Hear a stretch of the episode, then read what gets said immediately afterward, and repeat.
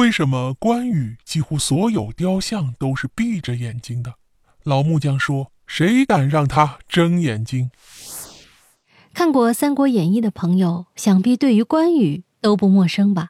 关羽是三国时期非常有名的武将，和张飞、刘备、桃园三结义之后一起闯天下，而关羽忠肝义胆，事迹流传了下来，得到后人的尊敬。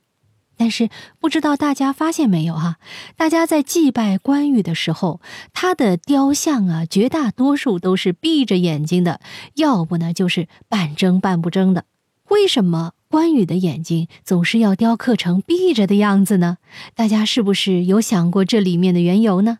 本期就来和大家一起揭秘。关于关羽啊，大家在心里几乎都是义薄云天、忠义双全、勇冠三军的形象。因为他在三国时期留下了太多的传奇，特别是“千里走单骑”“温酒斩华雄”“过五关斩六将”等事迹，都给人们留下了非常深刻的印象。也正是因为这个原因，所以关羽至今也被人们所尊敬。许多人都会在家里摆放关公像，或者是在门上粘贴关公的形象。关羽在战场上非常的勇猛。也许就是这个原因，所以很多木匠在做关羽的时候不敢让关羽睁眼睛。老木匠表示，关羽在古代的战场上杀了很多人，因为这些人都是死在他的刀下的，所以这些人就不能进入轮回，只能在人世间飘荡。在刚开始的时候，关羽本着眼不见心不烦的态度。